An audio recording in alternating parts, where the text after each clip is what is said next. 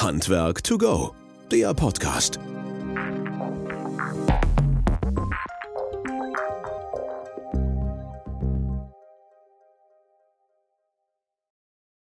Ja, hallo und herzlich willkommen zu unserem Podcast Handwerk to go. Schön, dass ihr wieder eingeschaltet habt und dabei seid.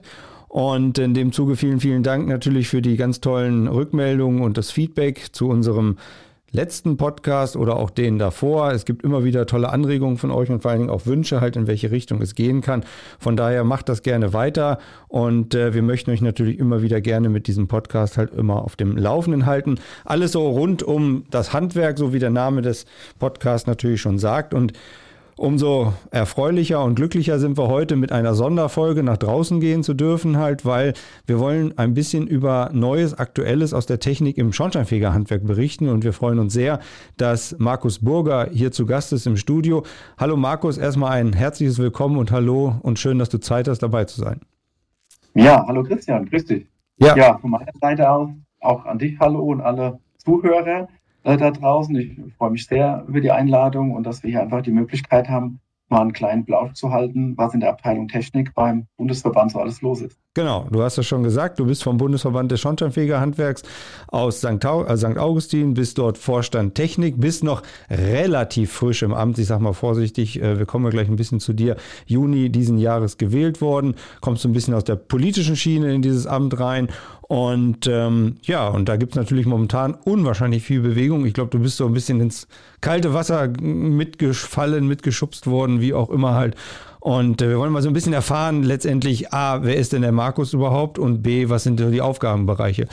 Markus, vielleicht so ein, zwei private Sachen, um dich kennenzulernen. Du kommst, wie man so ein bisschen am Slang hört, jetzt nicht ähm, aus dem tiefen Bayern und nicht aus dem Norden, sondern ich glaube eher so ein bisschen in der Mitte verhaftet, ne? Ja, ein hessischer Bub, ganz genau. Und bin aus der Nähe ja, von Darmstadt, habe auch in Darmstadt meinen Kehrbezirk, bin also treuer Lilien-Fan und beobachte das und feiere die Erfolge im Moment mit. Und habe da einen sehr engen Bezug dazu. Zu dem Bereich Darmstadt Richtung Odenwald ist so meine Ecke, wo ich auch wohne, wo ich heimisch bin auf dem Otzberg. Ähm, wohnen wir seit letztem Jahr Oktober, haben dort nochmal ein bisschen uns ja, anders orientieren müssen. Ich bin ja auch nochmal Papa geworden äh, im Dezember von Zwillingen und mussten da auch entsprechend die Räumlichkeiten ein bisschen ändern, dass wir dann den Platz haben und fühlen uns dabei sehr, sehr wohl und es ist eine sehr, sehr schöne Gegend. Dann hast du auch nicht nur im Job viel zu tun, sondern auch noch dann, wenn du mal zu Hause bist, viel zu tun, ne?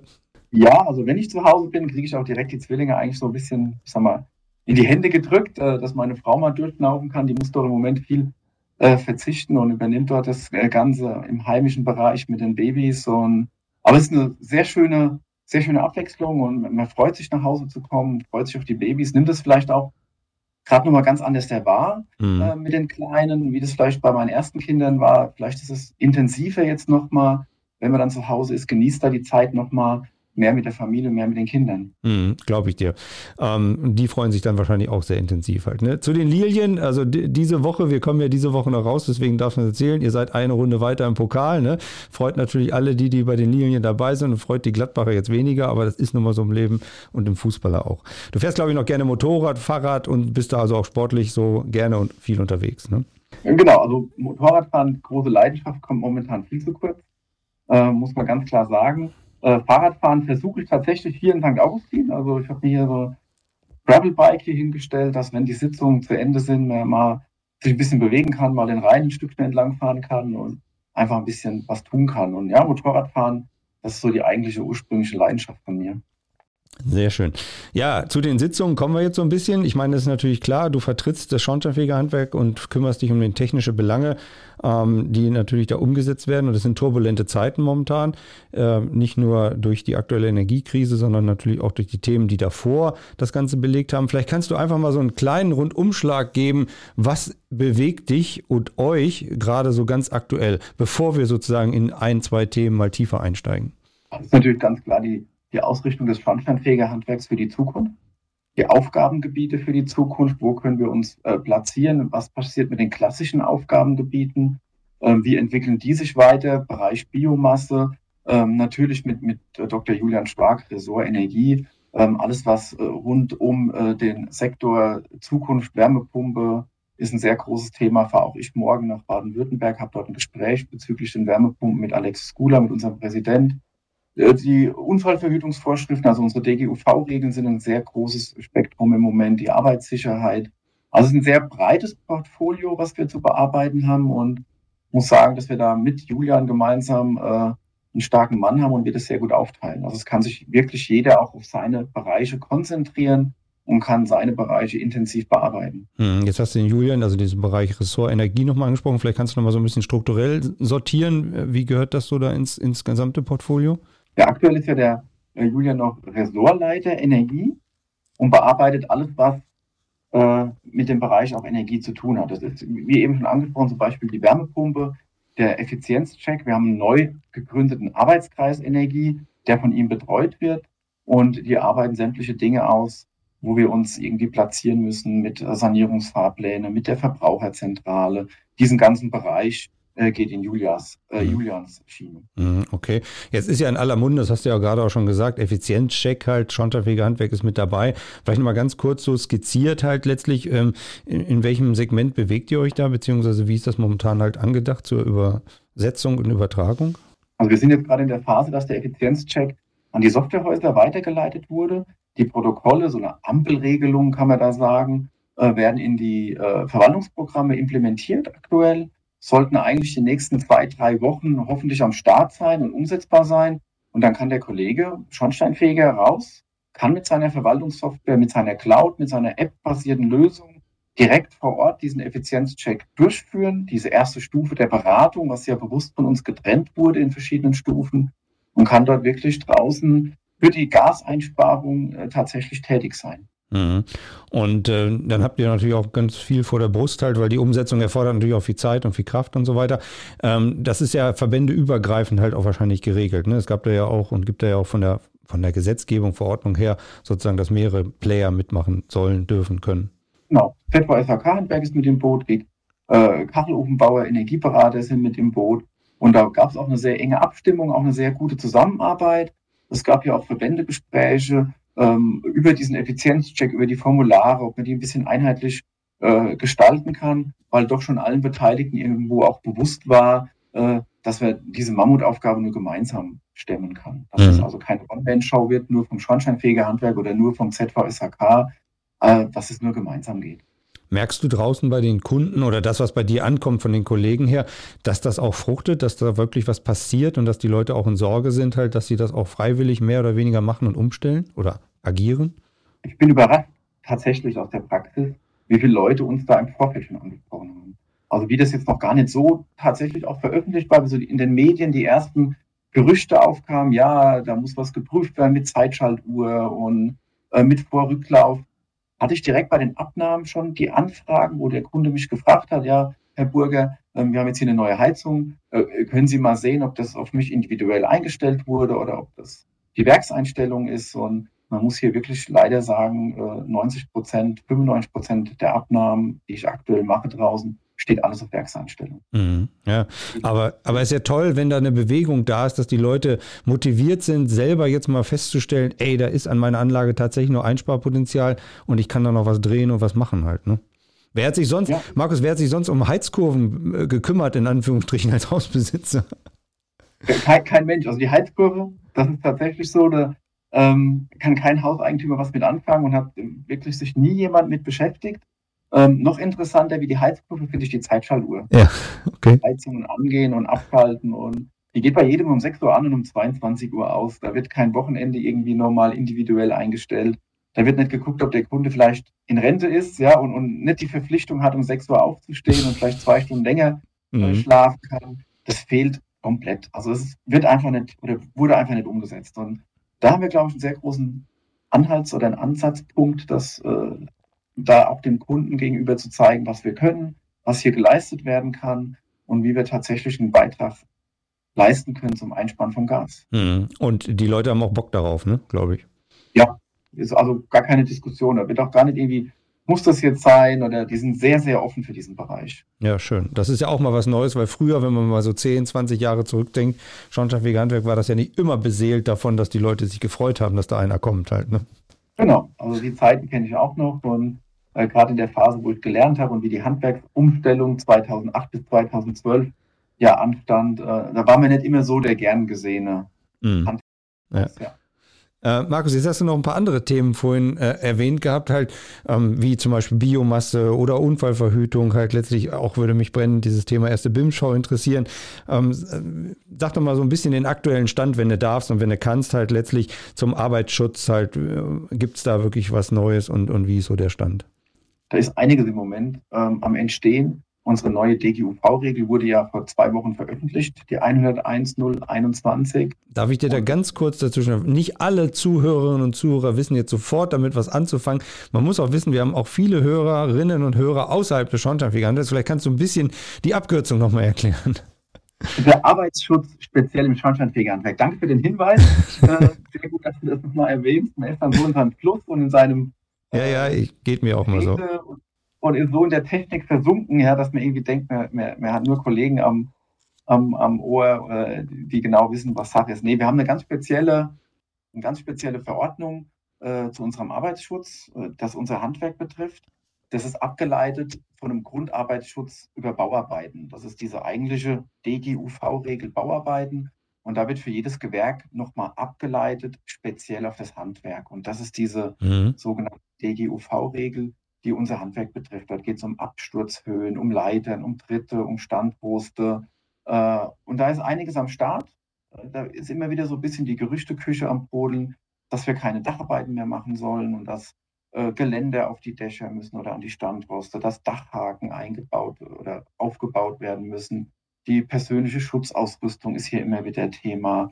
Und das ist auch jetzt so die ersten, du hast vorhin gesagt, so die ersten Monate, die ersten Wochen meiner Arbeit, ging es da wirklich darum, der BG Bau zu signalisieren, dass wir auch hier die Problematik erkennen, dass wir sogenannte Gefährdungsbeurteilungen in unsere Verwaltungsprogramme einbauen, damit der Mitarbeiter sieht, wenn er das Haus betritt, ist das Haus auch hier analog zum Effizienzcheck wie so eine Ampelregulierung, ist das Haus grün, kann ich bedenkenlos meine Arbeiten dort ausführen, habe ich ich nenne es jetzt mal an einem einfachen Beispiel, eine kaputte Glühbirne in einem Flur, mhm. dann geht die Ampel auf Orange, die Arbeiten kann man trotzdem mit seiner persönlichen Taschenlampe ausführen, oder geht die Ampel in Rot, weil die äh, Dachleiter kaputt ist. Also okay. äh, dann kann man die Arbeiten nicht ausführen. Und da ist im Moment viel am Start, muss viel gemacht werden, auch so eine Differenzierung nochmal mit einer, mit einer Arbeitsstättenverordnung, äh, wenn jetzt in einem Gebäude, in einem Wohnhaus äh, Steuerbüro ist, äh, Friseursalon etc. unterliegt dieses Gebäude dann der normalen DGUV-Regel für Privathaushalte oder unterliegt es der Arbeitsstättenverordnung. Äh, da sind wir auch mit den Ministerien in Kontakt. Es geht darum, ob der äh, Unfallschutz oder diese Sicherheitseinrichtungen vielleicht auch wieder ins Baurecht mit eingeführt werden können, dass wir hier ein bisschen mehr Handlungsspielraum haben, was die Mängelverfolgung betrifft. Ähm, in dem Bereich ist gut was los im Moment. Hat auch mhm. am Montag eine Videoaufnahme mit Markus Wank gemacht, äh, Vorstand BG Bau über Leitern, die sollen noch die Woche veröffentlicht werden, dass auch hier die Kollegen sensibilisiert werden, was äh, die Verkehrswege im Gebäude betrifft. Ähm, also da sind wir momentan sehr aktiv. Sehr schön. Mit dem Markus Wank hatten wir auch ähm, übrigens einen Podcast hier vor kurzem auch zu diesem Thema halt. Also von daher, wer möchte, kann da auch nochmal reinhören. Aber Markus, was betrifft das, äh, oder was gibt es da schon konkrete Änderungen oder Punkte für die Kolleginnen und Kollegen draußen halt mit diesen Punkten, die du gerade angesprochen hast? Oder ist das gerade in Arbeit und in Fluss, in Anführungsstrichen? Also es wird da Punkte geben, äh, die auch schon umzusetzen sind. Also wir werden die Dacharbeit reduzieren müssen. Mhm. Gerade im Bereich Neubau, gerade im Bereich Umbau, wenn Dachsanierungen anstehen, wenn Gauben eingebaut werden oder Dachdämmungen, Aufsparendämmungen gemacht wird, müssen wir von unserem Handwerk aus wirklich mehr auf den Kunden einwirken, müssen im Vorfeld tiefer in die Planung gehen, vielleicht die Möglichkeit aufzeigen, dass wir äh, die, die, die Arbeitsfläche unter Dach legen mit entsprechenden Reinigungsverschlüssen. Äh, und die Dinge müssen natürlich jetzt schon angefangen, angefangen werden zu leben. Also wir mhm. müssen das machen. Wir müssen an die persönliche Schutzausrüstung rangehen, uns dran trauen, auch diese Gurte zu tragen. Ähm, die Dachhaken muss alles jetzt schon im Vorfeld mit in die Planung äh, aufgenommen werden. dass wir diesem Regelwerk entsprechen, äh, wo man dann sagt, okay, wir haben noch Häuser im Bestand, wo die klassischen Kehrarbeiten vom Dach gemacht werden, aber hier dann über die Software, über diese Gefährdungsbeurteilung der Mitarbeiter auch wirklich signalisiert bekommt, stopp, hier ist Dacharbeit, besonders konzentriert rangehen, Absturzkante äh, wahrnehmen und sichern und dann die Arbeiten noch im klassischen Stil ausführen kann. Mhm. Aber da wird es viele Regulierungen geben, wenn ich das noch kurz ergänzen kann, ja. die da einfach mit einer Rolle spielen werden. Das ist die Geschichte mit den Staubabscheidern, äh, dass die nicht mündungsbasiert sind, sondern Staubabscheider nachgerüstet werden an der Standfläche, unter Dach. Und dann wird von daher auch automatisch die Arbeiten sich auf dem Dach reduzieren. Also viele Punkte, die darauf einzahlen, tatsächlich, die dabei zu berücksichtigen sind. Ne? Die hatte man so vielleicht früher gar nicht so auf dem Schirm. Markus, das ist ja immer auch eine Frage der Kommunikation. Ne? Also A, jetzt der Kommunikation zum Kunden, aber natürlich auch der Kommunikation zu den Kollegen, ähm, das zu schulen halt letztlich. Ähm, zum Kunden gesehen halt, wie schafft ihr das, dass du früh genug sozusagen mit da in das Gespräch, mit in die Planung halt reinkommen kannst? Weil das ist ja doch ein ja eine einschneidende Sache, wie man dann auf Dächer geht oder auf äh, Dachböden oder ähnliches.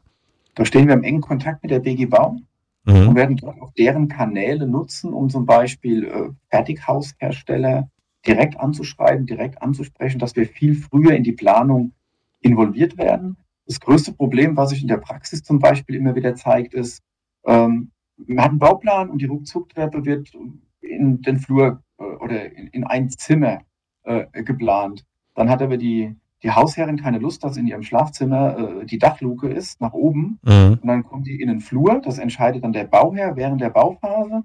Aber der Flur befindet sich in der Dachschräge. Ja. Oder befindet sich dann in dem Bereich, wo, wo das Dach äh, schon sehr niedrig ist. Also haben wir hier wieder die Arbeitsplatzrichtlinien nicht eingehalten. Die Höhe im Dachbodenbereich nicht, Kopf kann gestoßen werden.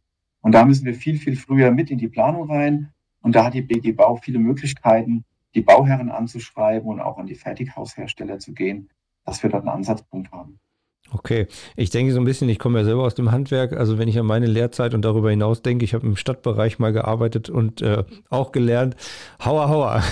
Ich darf davon jetzt nicht berichten, wie das da abgelaufen ist halt und was wir da im Winter gemacht haben. Lieben Gruß an meinen Lehrgesellen. Besser nicht erzählen, genau, ja. Aber alles überstanden, alles gut halt. Ne? Äh, also das ist ein Riesenthema halt gerade, ne? Bei dir, was hast du gerade erwähnt gehabt halt. Ähm, der andere Schwenk ähm, Richtung Biomasse, das hattest du auch gerade angesprochen halt. Natürlich auch jetzt in den Zeiten der Energiekrise, Verteuerung und so weiter halt Riesenthema. Auch da natürlich Preisexplosion. Aber ähm, wie, wie kriegst du das eingebunden? Ja, wir versuchen halt in dem Bereich Biomasse äh, durch den extra gegründeten Arbeitskreis Biomasse, das gab es so vorher bei uns im Bundesverband auch noch nicht, äh, uns da nochmal gezielter darauf vorzubereiten, weil äh, im Bereich Biomasse viel aus Europa jetzt auch reinkommt, viele Verordnungen aus Europa.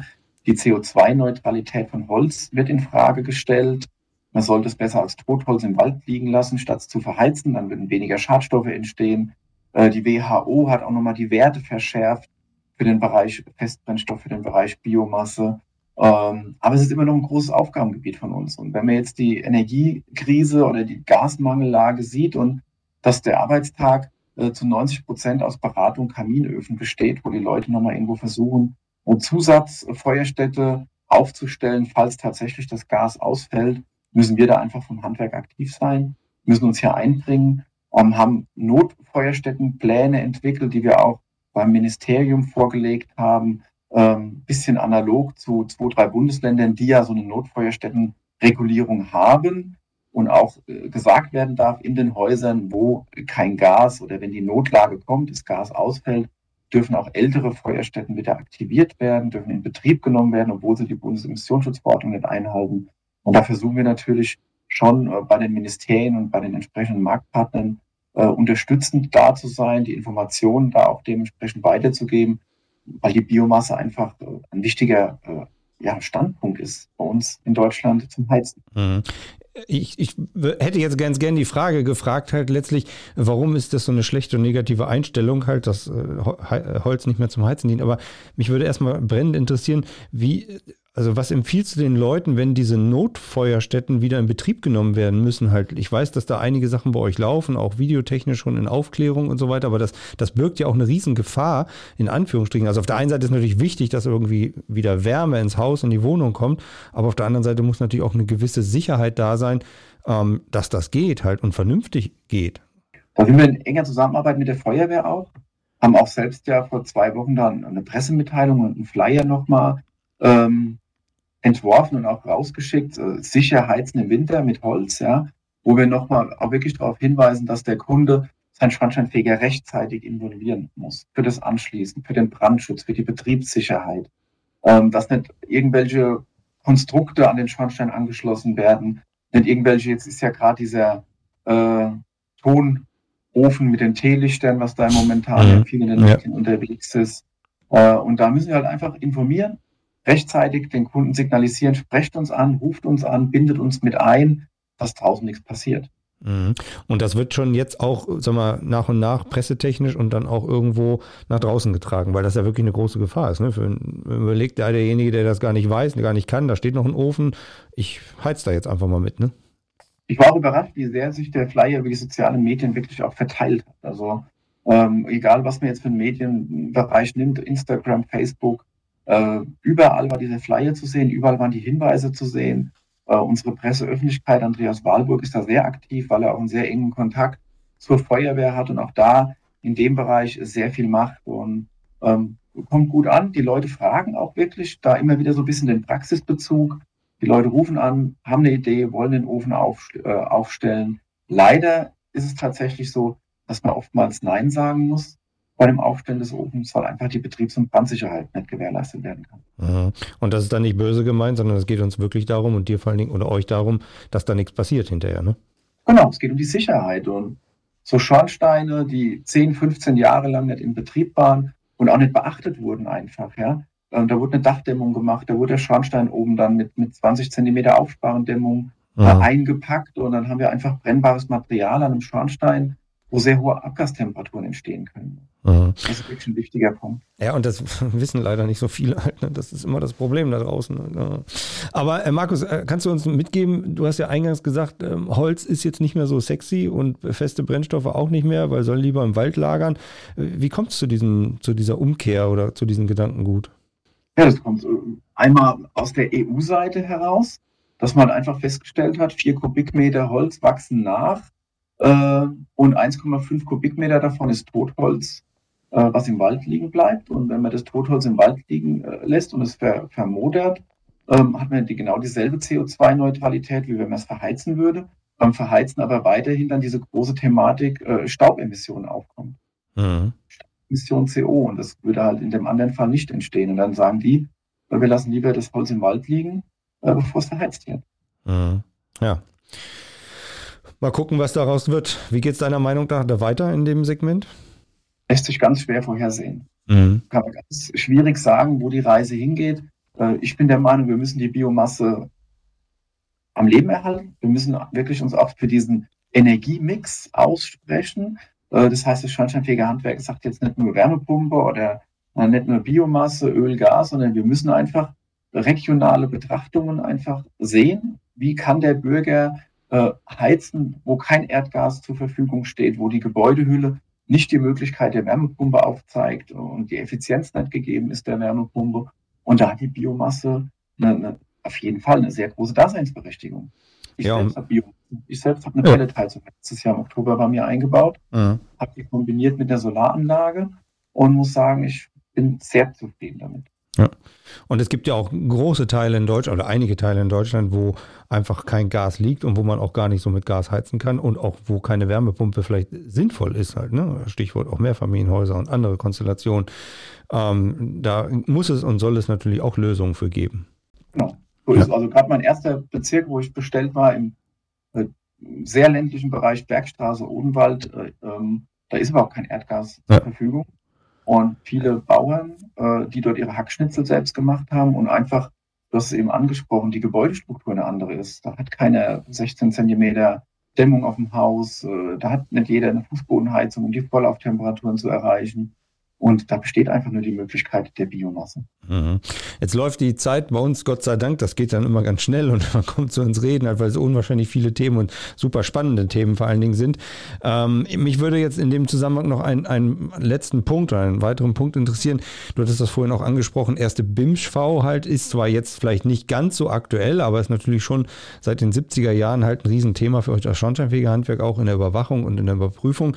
Kannst du uns einen kleinen Einblick geben in das, läuft da irgendwas oder ist das halt quasi erstmal auf Eis alles oder wo und wie kann es da überhaupt weitergehen? Also eine Novellierung der Bundesemissionsschutzverordnung steht aktuell nicht an seitens äh, des Gesetzgebers. Ähm, es wird natürlich immer wieder dieser ja, Ableitbedingungen, jetzt muss ich wieder aufpassen, dass ich nicht zu technisch werde, dieses Paragraphen 19, also die Schornsteinhöhen über Dach oder mhm. First, ist natürlich immer präsent und wird immer wieder bearbeitet. Der Rest äh, ist ruhig, aber nicht fürs Schornsteinfegerhandwerk. Also ich habe mir da schon so ein bisschen als Zielrichtung äh, gesetzt, dass wir jetzt schon anfangen, die BIMSV für uns gedanklich zu überarbeiten und wir jetzt schon wie so eine kleine Denkfabrik angelegt haben, wo könnte die Bundesemissionsschutzverordnung die nächsten drei, vier Jahre ähm, hinmarschieren. Ob wir dann auch die NOx-Messungen machen an kleineren Feuerungsanlagen, ob wir uns mal um den Lambda, Luftüberschuss, Wirkungsgrad äh, beschäftigen, was ja auch aktuell, und da sind wir auch wieder bei der Biomasse, was ja auch aktuell in unserem äh, Forschungsvorhaben äh, 70 Messungen an Einzelraumfeuerstätten stattfindet, wo mein, mein, mein, mein Vorstand Technik, mein Stellvertreter Markus Schlichter ja äh, da auch mit eurer Hilfe diese Wirkungsgradmessung bei sich durchführt, bei seinen Messungen. Ähm, und so versuchen wir die BIMSV jetzt vorzubereiten, dass wenn äh, vom Gesetzgeber eine Novellierung ansteht, wir einfach im Handwerk rechtzeitig belegbare Zahlen haben. Das ist mir immer wichtig, mhm. Dinge auch dann nachweisen zu können und dann in den Ad-Hoc-Arbeitskreisen, in den Ausschüssen sagen kann, hier, wir haben die und die Versuche gefahren die letzten zwei, drei Jahre und haben die und die Möglichkeiten und auch den und den Effekt damit zu erzielen. Also eine gewisse Beweislast zu haben halt und nicht nur irgendwie über das Ding zu reden. Ja, ja. Wahnsinn. Genau. Ja, jetzt wird man natürlich ein bisschen näher einsteigen, aber man muss ja nicht über alles sprechen halt. Das hatten wir vorher schon gesagt, Markus, ist ja auch gut so. Aber natürlich ist dieses Themenfeld extremst groß halt. Ne? Also ähm, was da auf dich einprasselt und was, äh, was da bei euch gerade so los ist, sicherlich in anderen Verbänden und Handwerken auch aufgrund der jetzigen Situation. Hast du das so für dich so eingeschätzt damals halt, wo du gesagt hast, okay, ich, ich werfe da mal meinen Hut in den Ring und los geht's? Ja, du hast noch ein paar Sachen am Eingang erwähnt über mich, die vielleicht nicht ganz so stimmen oder nicht ganz so mhm. äh, dastehen. Äh, ich komme ja aus der Technik. Mhm. Das heißt, ich habe ja als Innungstechniker angefangen, war dann äh, Landestechniker in Hessen, technischer Landesinnungswart und war ja auch dann zwei Jahre im technischen Ausschuss beim ZTV tätig, bevor ich diesen, den Ausflug in die Politik gemacht habe und war drei Jahre Landesinnungsmeister. Daher war mir schon bewusst und ich hatte natürlich auch viel damals noch mit Dieter Stehmeier zu tun, äh, zu der Zeit, wo ich technischer Landesinnungsrat war und, und, und kannte schon den Arbeitsumfang und habe mich auch natürlich privat und auch äh, mit meiner Frau, die ja auch äh, bevollmächtigte Bezirksschornsteinfegerin äh, war oder Schornsteinfegerin Meisterin ist und vier Jahre im Kehrbezirk in Frankfurt betreut hat, ähm, mich natürlich schon darauf eingestellt, dass es viel Arbeit ist. Ähm, was wirklich heftig ist, ist die Schnelllebigkeit und wie schnell was geliefert werden muss. Also wenn da ein Ministerium Freitagmittags um halb drei eine E-Mail rausschickt und wollen dann montags um 12 Uhr eine Stellungnahme zu einer Änderung von der Bundesemissionsschutzgesetz. Also das ist eine Hausnummer, die ist schon straff, muss man sagen. Ähm, aber mir war klar, großes Themengebiet, Abteilung Technik ist ein, ein großer Bereich. Ähm, aber ich glaube, das Wichtigste ist, dass mir sehr viel Spaß macht. Ich glaube, das ist das muss dir auch Spaß machen, weil sonst, glaube ich, wenn man da nur mit Frust, das ist aber bei jeder Sache so halt, wenn du da mit Frust anfängst, dann hast du natürlich keinen Bock darauf und dann, dann passieren nicht die Dinge, die da passieren sollen halt letztlich. Ne? Also, aber so wie ich dich jetzt kennengelernt habe in dem halben Jahr oder ja, den paar Monaten, ähm, hast du, brennst du da drauf und ich glaube, du hast da noch äh, mit deinem Team viel, viel vor und da steht auch noch einiges an, ne? Ja, das auf jeden Fall. Also für die Abteilung Technik und für den Gesamtvorstand und auch mit der Zusammenarbeit mit Julian haben wir schon einiges noch mal vor was wir vielleicht anders machen wollen, uns neuer aufstellen, moderner aufstellen, wie das, was wir jetzt hier auch machen mit dem Podcast oder mit den Videos, wo wir drehen äh, und auch da die Informationen schnell und äh, fundiert ähm, an die Kollegen, aber auch an die Bürger, an die Bevölkerung äh, über YouTube etc. kommunizieren wollen. Und ich glaube, da sind wir auf einem guten Weg im Moment in dem Team und können da, glaube ich, das Schornsteinfegerhandwerk ganz gut neu aufstellen. Ja, das glaube ich auch. Und ich, ihr habt ja den rasenden Reporter auch da unter euch, ne? Also da läuft ja auch einiges, was da nach draußen in der Kommunikation läuft halt. Ähm, gut, der Reporter trifft gut. ja, der äh, hatte ich schon hin und wieder gelesen halt. Äh, liebe Grüße an Andreas. So, aber äh, jetzt mal so ein Blick. Ich meine, wir sind jetzt schon über die Zeit und so weiter, Andreas. Aber wenn man jetzt mal von jetzt ab ein bisschen nach vorne guckt, so in fünf Jahren, wo siehst du das Schornsteinfegerhandwerk für dich so? Wo sehe ich das Schornsteinfegerhandwerk in fünf Jahren als Partner der Energiewende? Das ist für uns, glaube ich, ein ganz wichtiger Punkt. Wir werden uns platzieren müssen. Wir werden ein bisschen umdenken müssen, was die Aufgabengebiete betrifft. Wir werden natürlich eine Reduzierung unseres klassischen Tätigkeitsfeldes haben. Trotzdem wird es das noch geben. Die Biomasse, die Kehrungen, die Messungen, Festbrennstoffbereich, aber wir müssen tiefer in den Bereich Lüftung eindringen, müssen dort gucken, dass wir uns da in dem Marktsegment äh, noch mehr platzieren und noch besser ausarbeiten und natürlich im Bereich ähm, Energie, alles, was dort auf uns zukommt. Und dann sehe ich für unser Handwerk sehr große Chancen, uns sehr gut zu entwickeln. Mhm. Die, die anderen Segmente, wie jetzt blauer Dormessung, Luftdichtheitsmessung und so weiter und so fort, haben wir jetzt noch gar nicht gestriffen, beziehungsweise haben wir noch gar nicht irgendwo uns angeguckt halt und dieses Riesenthema Lüftung, in Anführungsstrichen halt, auch bei euch mit Sven Gogol und so weiter ja auch ein Riesenthema halt, äh, müssen wir sowieso wahrscheinlich nochmal separat als Thema betrachten halt. Ne? Also können wir, können wir sehr gerne machen nochmal. Du hast gerade den Sven Gogol angesprochen und ich habe einen guten Kontakt zu ihm. Ich habe ihn jetzt im Arbeitskreis Lüftung auch gewinnen können. Das heißt, wir haben den Arbeitskreis Lüftung auch komplett neu aufgestellt. Ähm, da ist ein ganz großer Mann in dem äh, Sektor. Auch wir haben eine Projektgruppe gegründet, Umsetzung Lüftung mit so kleinen Erklärvideos. Äh, wir werden den Kollegen Flyer an die Hand geben, Daten, wo sie selbst entwickeln können. Also ich glaube, da haben wir ganz viel Gesprächsstoff noch, um das mal zu wiederholen.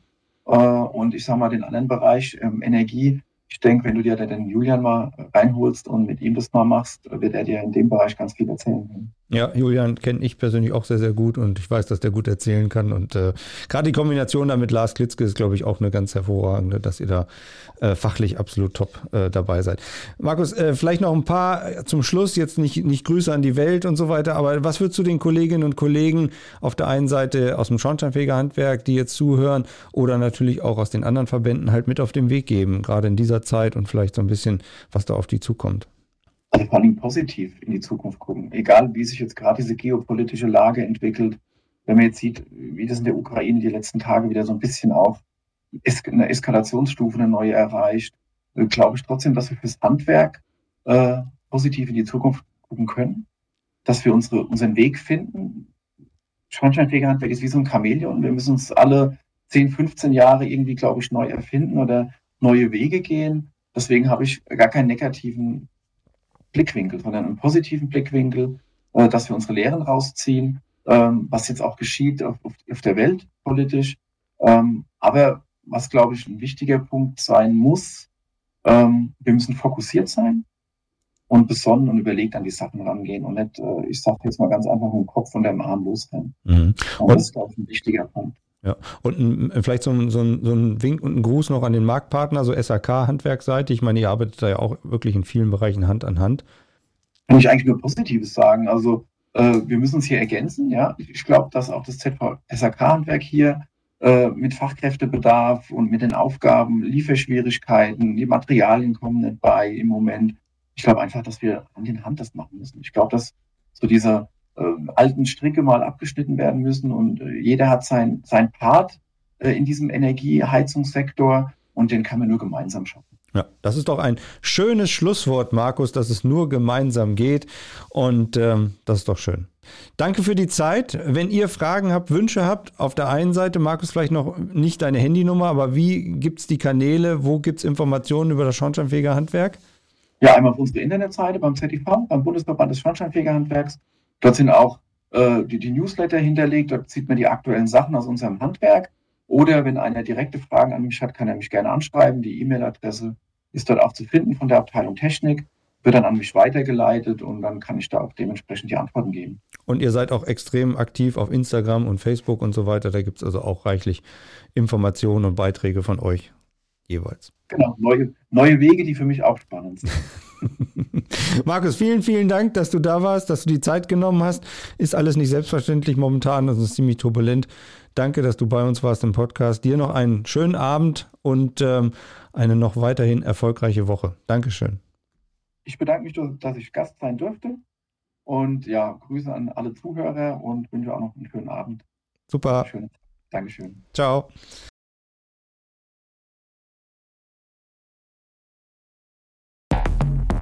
Handwerk to go, der Podcast.